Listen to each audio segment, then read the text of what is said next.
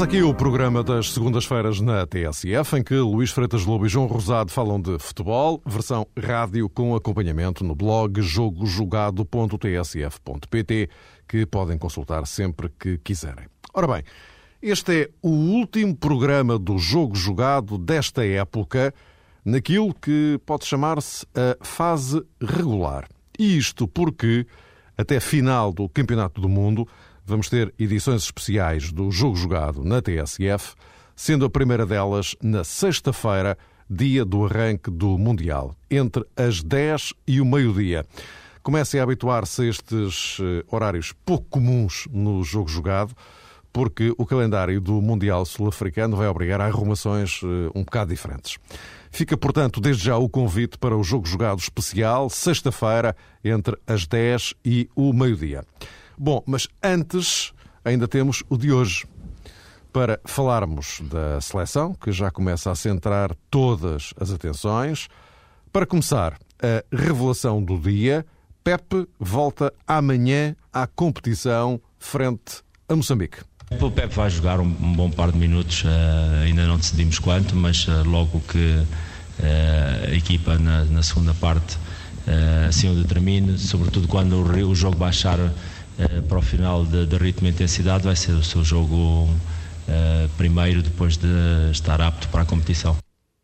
Assim o disse Carlos Queiroz esta tarde em Magalisburg, no quartel-general da Seleção Nacional na África do Sul. João, começo por ti. Eh, então vamos ter amanhã de regresso à competição Pepe. Isto, voltando um pouco atrás, aquela discussão que vocês tiveram aqui os dois a semana passada, entre aspas, eh, sobre eh, o, o, perigo que poderia representar eh, colocar Pep como titular frente à Costa do Marfim sem ter sequer jogado ainda em, em ritmo mais ou menos competitivo, digamos assim. Ora bem, isso não vai acontecer, portanto não será, não, não irá para lá completamente a zeros, mas começaria justamente por aqui. Pepe jogará amanhã um quarto hora, 20 minutos, uhum. suponho eu. Uh, isto será um indicador suficiente para que, uma semana depois, uh, Pep possa ser titular frente à Costa do Marfim. Eu fico com a ideia que era isso mesmo que Queiroz queria. Tê-lo como titular, não é? Talvez, Mário. Em primeiro lugar, boa tarde a todos. Eh, penso que Pep vai fazer alguns minutos, conforme uh, informou o selecionador português, uh, num contexto muito específico. Ou seja, ele sublinhou isso, que um, o jogo numa altura em que estiver com um ritmo mais baixo, o jogo frente a Moçambique de menor intensidade, aí sim é o terreno certo para lavrar esta experiência PEP e eventualmente tomar eh, Carlos Queiroz a noção daquilo que ele pode valer neste momento. Mas parece-me que, que não é nesta altura um jogador equacionável para a titularidade. Também tenho a ideia que se a recuperação de Pep eh, tivesse decorrido acima de todas as expectativas, provavelmente esta utilização uh, de amanhã já teria sido antecipada. Pep já teria jogado contra os Camarões, ou até mesmo no primeiro desafio frente a Cabo Verde. O facto de só jogar amanhã demonstra isso, que foi preciso ter um cuidado uh, muito acentuado com a recuperação física dele e demonstra também que Carlos Queiroz quer experimentá-lo, entre aspas, realmente num, num, regime muito particular, lá está, quando baixar o ritmo e quando baixar a intensidade do jogo frente a Moçambique. Por outro lado, Pedro Mendes eh, está de facto a fazer eh, um estágio muito bom, se calhar à semelhança de todos os outros, mas parece-me que é um jogador que dá totais eh, garantias e neste aspecto penso que o selecionador português nem sequer tem nesta altura muitos motivos para estar muito preocupado com essa ausência de Pep e com a titularidade de Pedro Mendes. Ao contrário, penso que até poderíamos ver a questão um bocadinho ao contrário com Pedro Mendes a jogar bem, a integrar-se bem naquele meio-campo composto por Deco e também por uh, Raul Meireles, penso que Portugal encontrou aí sim o tal uh, ponto, não diria de afirmação, mas talvez de equilíbrio uh, na equipa que, por exemplo, não se tinha tentado no jogo frente a Cabo Verde. Contra os Camarões, sim, percebeu-se que Portugal já tinha sido capaz de retomar muitos uh, dos seus velhos mecanismos, por assim dizer, apesar de Pedro Mendes não ter grande historial na seleção, mas tem de facto naquela zona uh, todas as questões uh, resolvidas e, presumo eu, também todos os seus pontos de interrogação esbatidos, Carlos Queiroz. E isso é uma excelente notícia e permite, lá está, esta gradual integração uh, de, de, PEP, que vai começar apenas amanhã, mas uh, gostaria de dar o foco nisto, Mário. Ou seja, como Pep não vai ser, penso eu, titular frente à Costa de Marfim, depois haverá tempo para ele ser lançado, aí sim, eventualmente, uma equipa titular de, de Portugal. O que é que achas, Luís? Em primeiro lugar, também boa tarde e um abraço a todos. Eu parece-me, sobretudo, que nada disto é, é a melhor forma de começar um campeonato do mundo, como é evidente. Embora na semana passada, quando falamos e conversamos acerca da questão PEP, acabamos por concordar na sua convocação e tu, era a última questão até que tu colocavas, Mário, em relação a se Pep não, não está em condições, se não pode ser titular, afinal, o que é que se pretende deste jogador? Exato. E naquela altura referi que exatamente que tendo em conta o facto de serem três jogos, a utilidade que aquele jogador, ou as características do jogador como Pep não existirem noutro jogador uh, disponível da seleção portuguesa, uh, seria o indicado, seria o que aconselharia a sua convocação e a possibilidade de utiliza, ser utilizado numa fase mais adiantada da, da, da competição.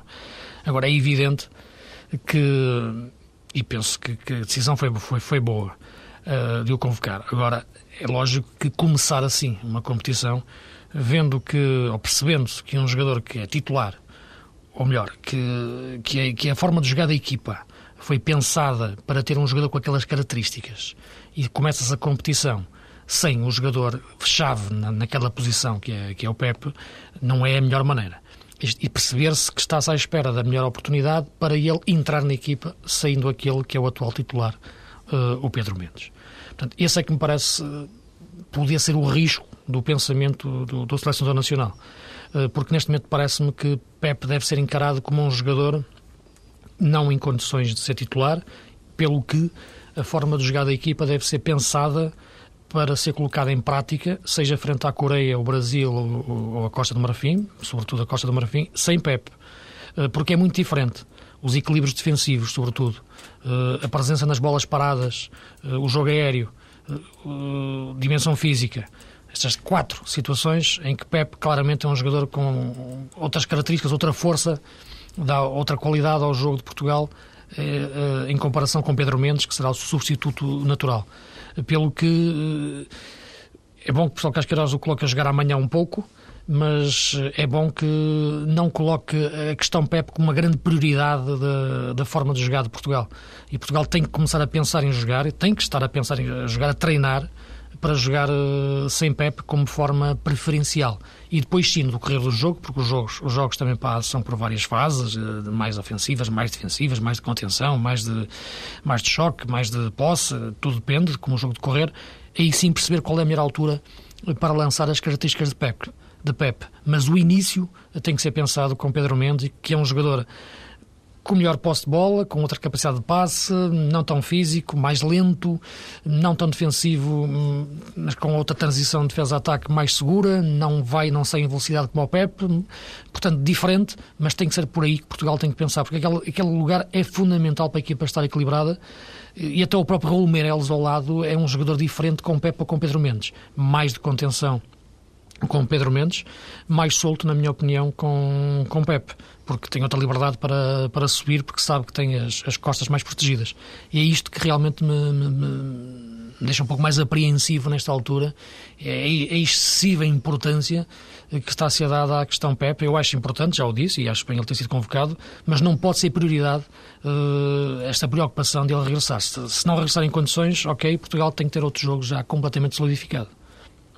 E, e, esta notícia em torno eh, de Didier Drogba, a lesão de Drogba, uhum. parecendo que não, também encaixa um bocadinho na questão Pepe ou Pedro Mendes, porque eventualmente, digo eu, claro, eh, Carlos Queiroz estaria mais determinado a fazer eh, os impossíveis, digamos, para a recuperação de Pepe, considerando a presença de Drogba na seleção da Costa de Marfim, porque lá está, impõe realmente preocupações de natureza completamente diferente.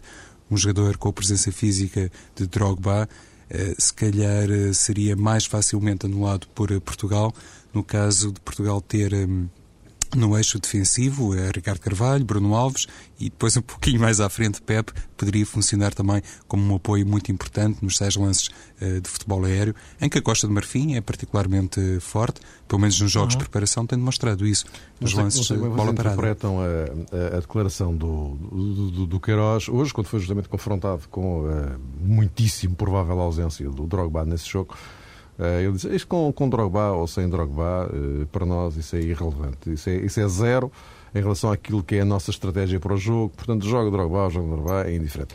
Eu não, eu não fiquei sem saber muito bem como é que devia interpretar isto. Se é o, o, o discurso uh, que ele tinha que ter nesta altura. Pronto, enfim, tem que ser. Ele também não podia dizer outra coisa. ou se, isto seguindo o vosso raciocínio, eh, se de facto ele já eh, abdicou, entre aspas, de, de Pep nesse jogo, ou já não estará preocupado com a ausência do Pep nesse jogo. E, portanto, com, com Pedro Mendes, ou seja, na cabeça dele as coisas estão arrumadas para esse jogo porque não há Drogba. Acho que está menos preocupado, Mário, eh, porque ele tem a certeza, Carlos Queiroz, e penso que isso é, digamos que, um pensamento geral, que mesmo que atue frente a Portugal consiga esse milagre da recuperação Drogba, será um jogador mais limitado, não estará claramente a 100%, claro. mesmo nos tais lances eh, de natureza física, de confronto físico, de choque. Eh, é evidente que Drogba, com toda a experiência que tem, com toda a classe extra que indiscutivelmente possui, mas será um jogador eh, mais tímido e se calhar a resguardar-se mais. Mas é óbvio também que a seleção portuguesa, sem ter pela frente um jogador que é referência na equipa da Costa do Marfim, pelo menos em termos ofensivos, será uma seleção eh, menos preocupada. Carlos Queiroz, dizes bem, quer dizer, com esse discurso que, que, que assumiu, não poderia ir por um caminho diferente, porque isso seria, digamos que, reconhecer que Portugal não tinha um plano B, que não estaria preparada a equipa técnica para fazer face a um cenário diferente. Eu tenho que dizer isso, até porque poderia ser surpreendido, digamos, com uma notícia de última hora. Vamos imaginar Carlos Queiroz dizia uma coisa diferente e depois, em cima do acontecimento, uh, aparecia a notícia: Drogba joga ou não joga? Claro que Portugal tem que ter, concretamente, o selecionador, essa noção que tudo pode acontecer e o melhor mesmo é acautelar, do ponto de vista mediático, todos os uh, cenários. Sim, agora é evidente que se o Drogba não jogar, para Portugal é melhor. Penso que o selecionador, o professor Carlos Queiroz tem que dizer estas coisas porque, porque fica bem, não é? Tem que ser. É lógico.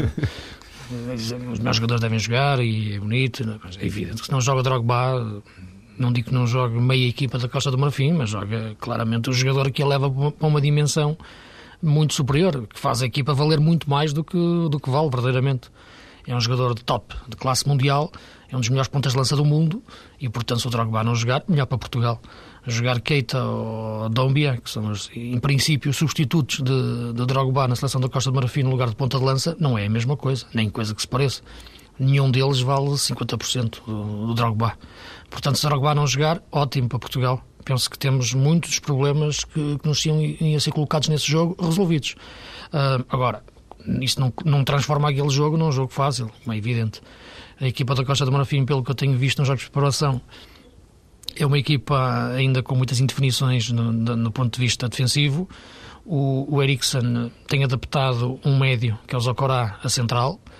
Não me parece boa ideia, porque o Zocorá é claramente um excelente médio e como central, embora não cometa erros, não, não, não a equipa perde uma peça no meio campo. Uh, tem jogado num 4-3-3 que de facto tem, tem, tem, uma vida tremenda através dos extremos, o Gervinho, o Calu e o Dindan, são jogadores perigosíssimos. Ah, mas a nível do meio campo é uma equipa essencialmente física que, que não preenche muito bem os espaços e quando perde a bola, em geral para recuperar ou faz falta ou ganha através de, de duelos individuais, de choque. E portanto penso que uma seleção portuguesa inteligente, uh, lendo bem estas forma, esta forma de jogar e tendo um posse de bola, criatividade, técnica e depois velocidade, pode vencer esta Costa do Marfim. Sobretudo não tendo atrás o problema que é a bola ir parar aos pés de Drogba e, e, num, e numa jogada ele consegue inverter o sentido do jogo. Uh, sem ele, penso que a Costa do Marfim não tem mais nenhum jogador capaz de fazer isso. Gervinho, sim, é um jogador perigoso também. Joga um pouco sobre o lado esquerdo, irá apanhar um pouco o Paulo Ferreira. Mas claramente Portugal tem que ser favorito neste jogo. Concordo com o Luís, por aquilo que se já tem visto sob comando técnico de Ericsson, as alternativas para Drogba não são de molde a incutir um espírito de muita confiança na Costa do Marfim. Realmente, Dombia e até mesmo Keita têm características completamente diferentes. Não sei até que ponto poderia Ericsson adotar digamos que uma surpresa na zona atacante, talvez com a titularidade de Gervinho e com Dindana a jogar mais numa zona central, mas são contas a posteriori. Uhum. E concordo também com aquilo que disse o Luís a propósito de Zokora, que joga como um defesa central, Zokora, mas uhum. não sei se essa alteração, se essa grande surpresa que, que tem incutido Eriksen na seleção da Costa do Marfim, não está também um bocadinho projetada à conta da eventual titularidade de Lietzen na seleção portuguesa mas uh, são, enfim, uh, aspectos que nos escapam muito mais, digamos assim. Parece-me claro que a Costa do Marfim uh, terá uma grande preocupação com Cristiano Ronaldo, isso será certamente um aspecto comum a todos os outros adversários. Mas o facto de jogar com Demel como lateral direito e depois com Eboé um pouco como interior eh, demonstra precisamente isso, esse conhecimento aprofundado que tem Ericsson de Portugal e se calhar algumas mexidas e algumas uh, nuances que ele tem promovido na seleção da Costa do Marfim têm muito a ver com a anulação das pedras-chave na seleção portuguesa. E a propósito disso, Mário, eh, só para sublinhar aqui um aspecto que há pouco também foi dito, que tem a ver com a titularidade de Pedro Mendes e com as alterações que isso provoca na seleção portuguesa. O facto de termos um jogador como Pedro Mendes e não termos Pepe, se calhar vai dar alguma folga a Deco, vai permitir que Deco jogue numa fase eh, mais adiantada, numa zona mais adiantada uh, do terreno. Houve um jogo, creio que o primeiro frente a Cabo Verde, em que ele veio muitas vezes atrás buscar a bola eh, é verdade que Pep dá outras garantias noutros capítulos de jogo, mas penso que pode melhorar muito isso, Portugal, a tal articulação entre Pedro Mendes e Deco, porque com Pedro Mendes na equipa é possível uh, Deco jogar mais à frente. Isso é muito positivo para Portugal, porque na minha ótica não desgasta tanto um jogador como Deco. Olha, eh, temos que ir avançando, até porque ainda queria falar convosco sobre o, um, um olhar mais global sobre este Campeonato do Mundo. Isto sem prejuízo daquilo que vamos fazer aqui na sexta-feira. Lembro entre as 10 e o meio-dia, um jogo jogado especial, no dia do arranque do Campeonato do Mundo, em que poderemos olhar de uma forma mais uh, criteriosa, digamos assim, sobre este Campeonato do Mundo, mas eu não queria deixar de fazer essa primeira abordagem hoje. Mas antes disso, uh, ainda em relação ao jogo de uh, amanhã, eh, que dúvidas é que uh, Carlos Queiroz poderá desfazer, se é que o jogo da manhã é para isso, não é? Também. Uh, em relação aqui a algumas questões que estão em aberto, Duda, Fábio Coentrão, Simão, Nani, há aqui ainda algumas coisas que não são absolutamente claras para nós que estamos de, de fora sobre aquilo que será o pensamento de Queiroz, Luís. Sim, penso que estas, essas duas posições são aquelas que, que suscitam maior dúvida, né? tirando a questão do Pep, como já falamos, a questão do lateral esquerdo e perceber uh, o que é que o professor Casqueiros quer daquela posição e aí talvez esteja a decisão de se Duda ou Fábio Coentrão, embora Duda também não seja eminentemente um jogador mais defensivo, mas tem um pouco já a rotina de jogar naquele lugar na seleção. Uh, Parece-me que talvez se incline para, para o Duda, mas são duas opções que qualquer uma delas me parece perfeitamente defensável ou, sustentável. Mais difícil neste momento é sustentar a não titularidade de, de Nani. Penso que Nani, neste momento, apresenta um momento de forma, de inspiração, de motivação, de acreditar em tudo o que faz.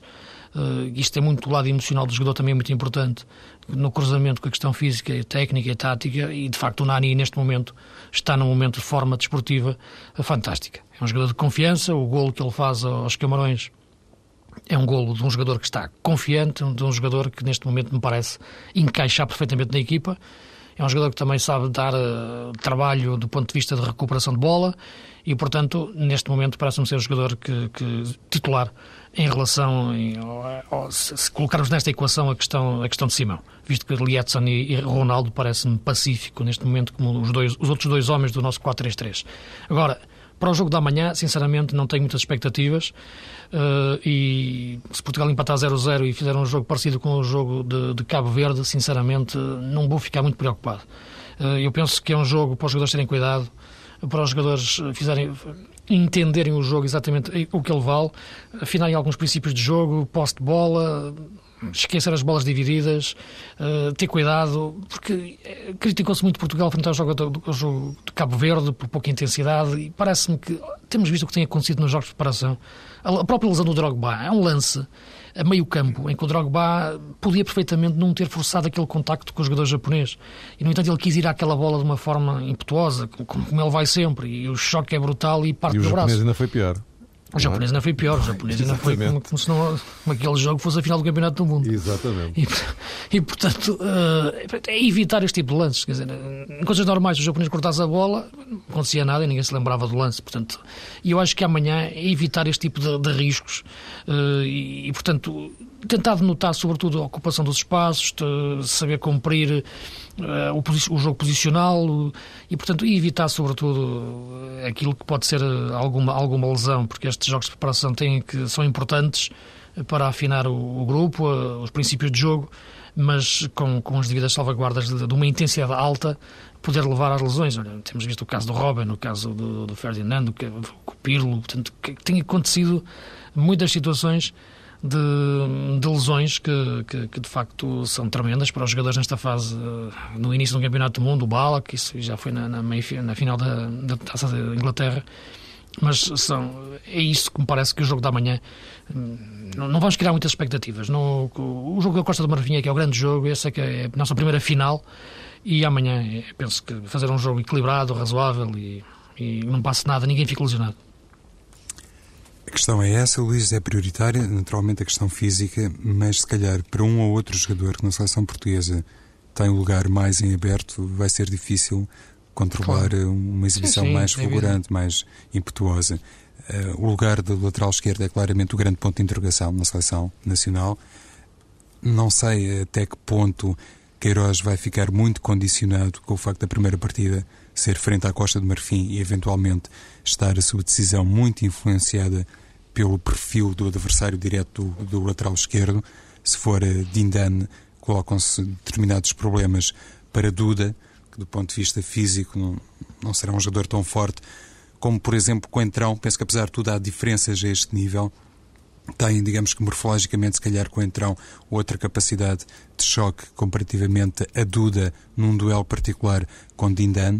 Uh, se escolher outro jogador para aquela zona, uh, por exemplo, Calu, pode até mudar isso. Fazer Ele troca muitas vezes, de, é, eles não, costumam jogar os dois e vão trocando. Vão sempre trocando é, o, é, o trio. Eu jogo a Gervinho, não é? Exatamente. São, Por são isso, os três terríveis, eu acho que qualquer um deles.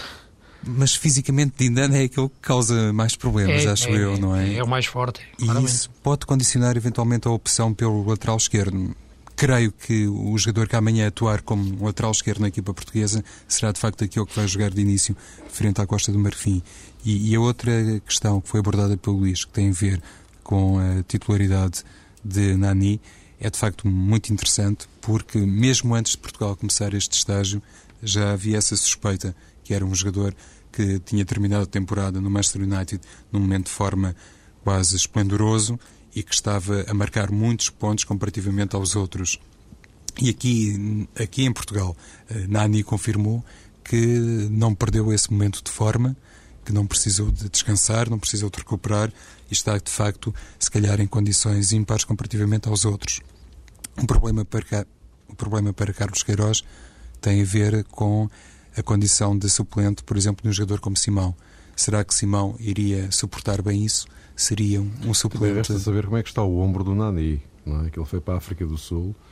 Uh, meio tocado. Meio tocado, não é? Portanto, isso, poderá eventualmente acabar de forma indireta por influenciar pois, uma escolha, não é? Isso pode, vamos, vamos ver, vamos ver. É? Mas esta circunstância de eventualmente Simão como suplente utilizado poder significar menos para a seleção portuguesa comparativamente a Nani se calhar também vai marcar muito a decisão final de, de Carlos Queiroz, porque um selecionador, um, um, treinador, neste caso selecionador, vai ter que considerar muito isso. Se precisar uh, de um joker, de um determinado elemento, da chamada arma secreta, que tipo de resposta mental, psicológica esse jogador lhe vai proporcionar se saltar do banco.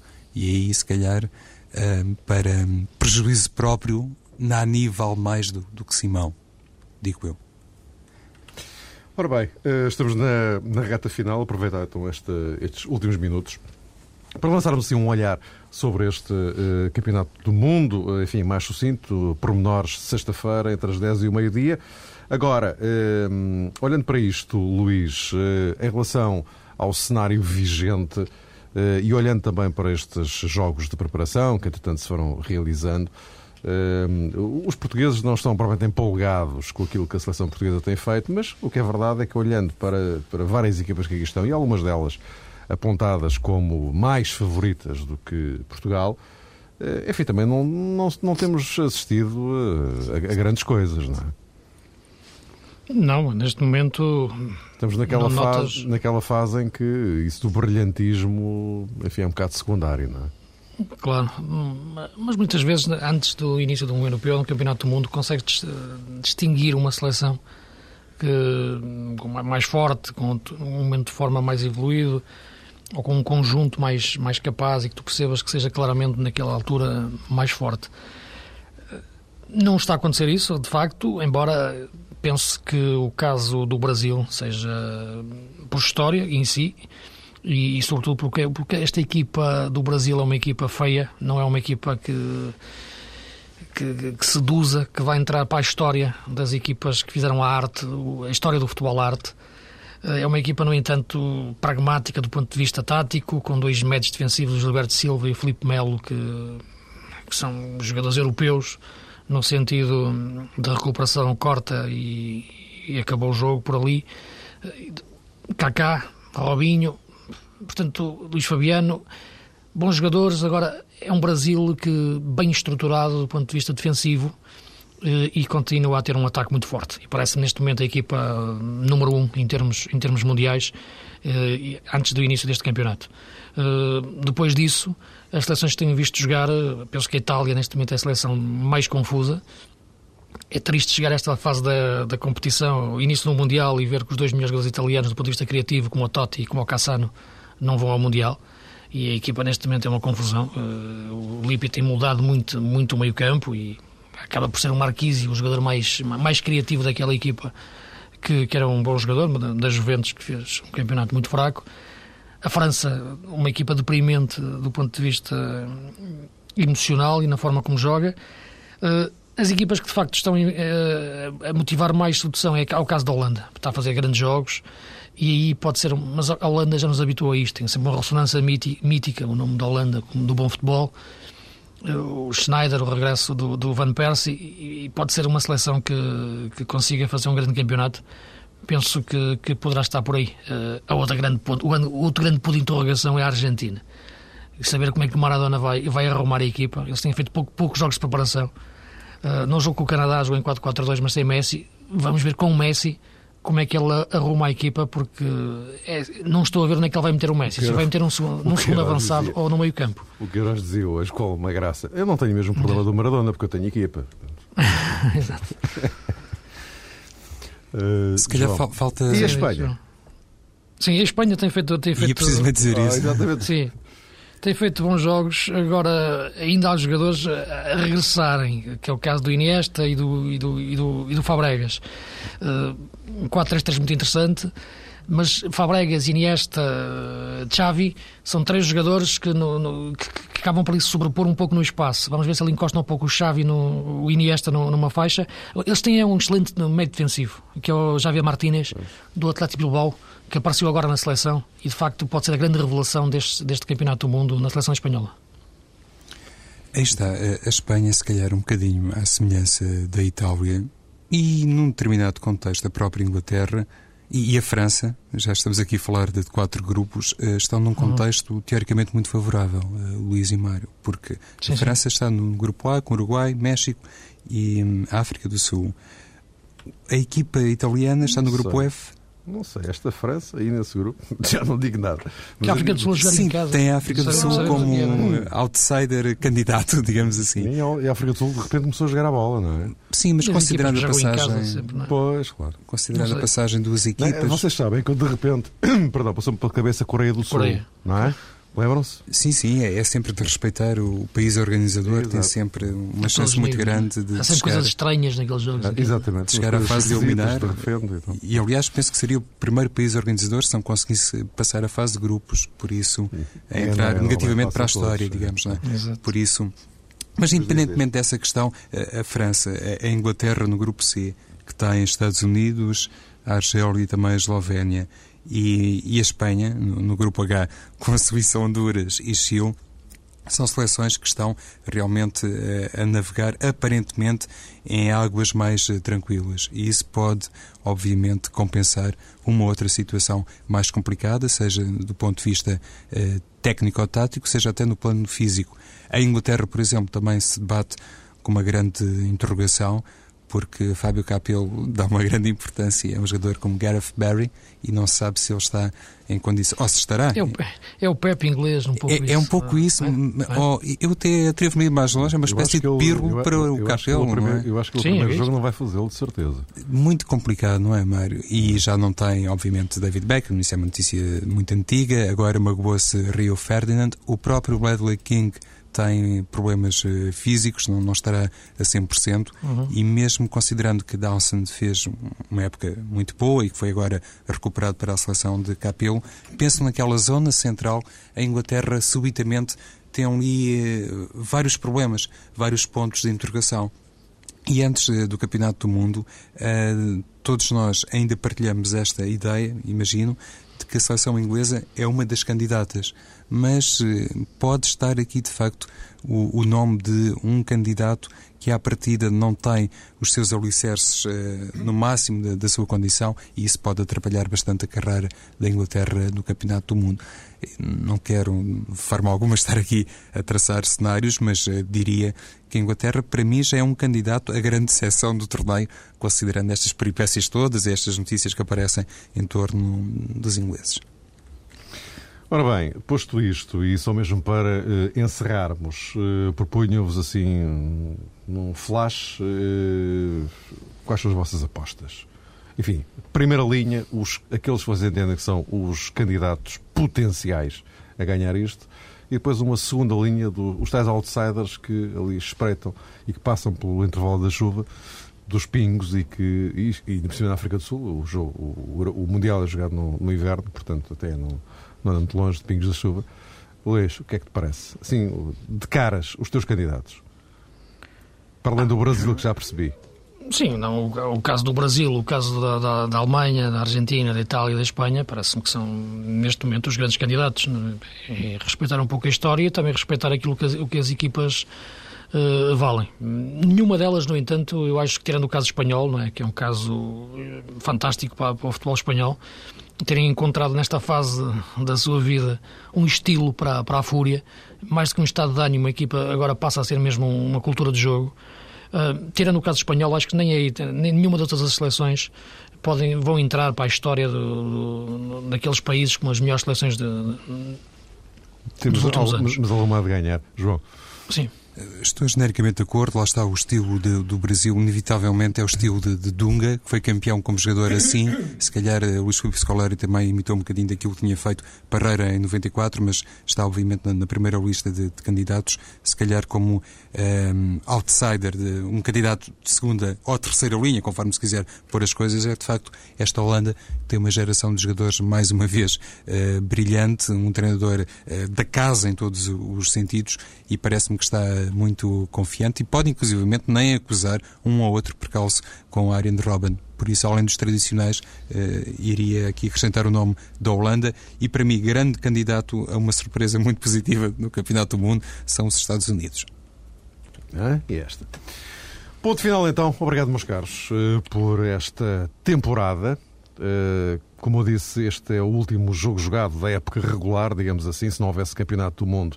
Eh, fechávamos já hoje e voltávamos eh, em agosto, mas como ainda há Campeonato do Mundo, temos umas emissões especiais do jogo jogado durante o Mundial. A primeira delas, sexta-feira, lembro, entre as 10 e o meio-dia. Até lá.